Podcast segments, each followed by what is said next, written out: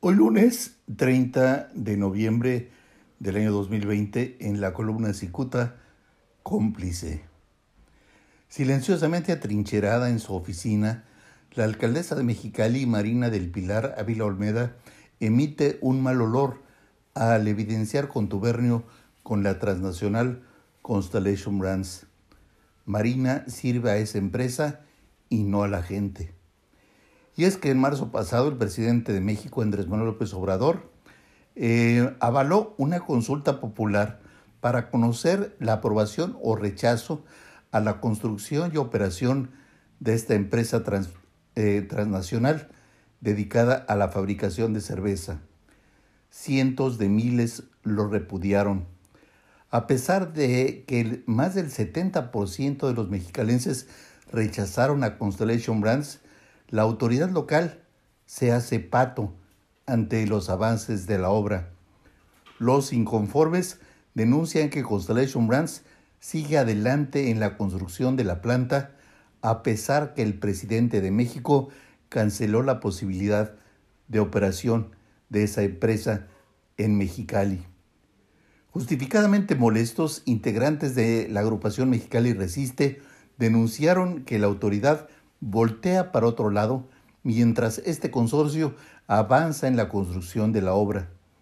Y la alcaldesa, muy calladita. Además, Marina del Pilar quiere ser gobernadora.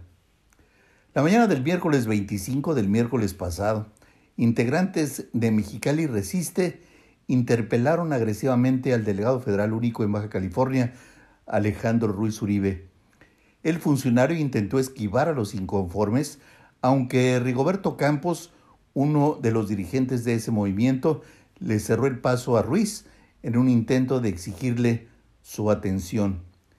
Entre gritos le reclamaron el obvio contubernio de la alcaldesa, aunque el delegado solo atinó a decir que le preguntaran a ella.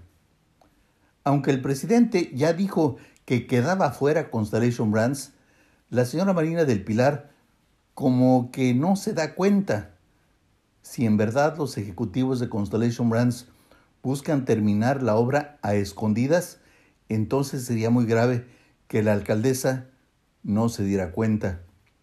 Los activistas están convencidos que los dueños de esa transnacional tienen el respaldo de Marina del Pilar, a quien habrían prometido apoyar económicamente su campaña política hacia la gobernatura. Pero si aún no es ni siquiera candidata, cuestiona a Cicuta, uno de los manifestantes, y la respuesta que recibe suena en verdad lógica. Por eso son tan discretos en continuar la construcción. Marina del Pilar les habría pedido eh, actuar subrepticiamente mientras se convierte en candidata.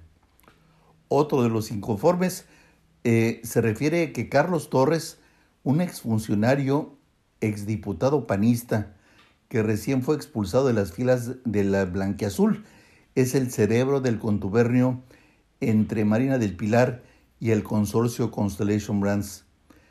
Carlos Torres es esposo de Marina del Pilar y representa los peores mayas del PAN.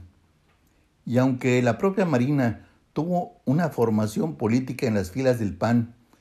Ahora es alcaldesa bajo la bandera de Morena. Por eso, otro de los manifestantes estima que Marina debe cumplir a cabalidad las decisiones del número uno de Morena, que en este caso es el presidente de México. Sobre la eventual provocación del miércoles al delegado federal único, uno de los inconformes asegura que Rigo Campos cerró el paso para que Ruiz escuchara los argumentos que tienen, pues es importante que el presidente sepa de las traiciones de Marina y así quiere ser candidata. No, pues sí.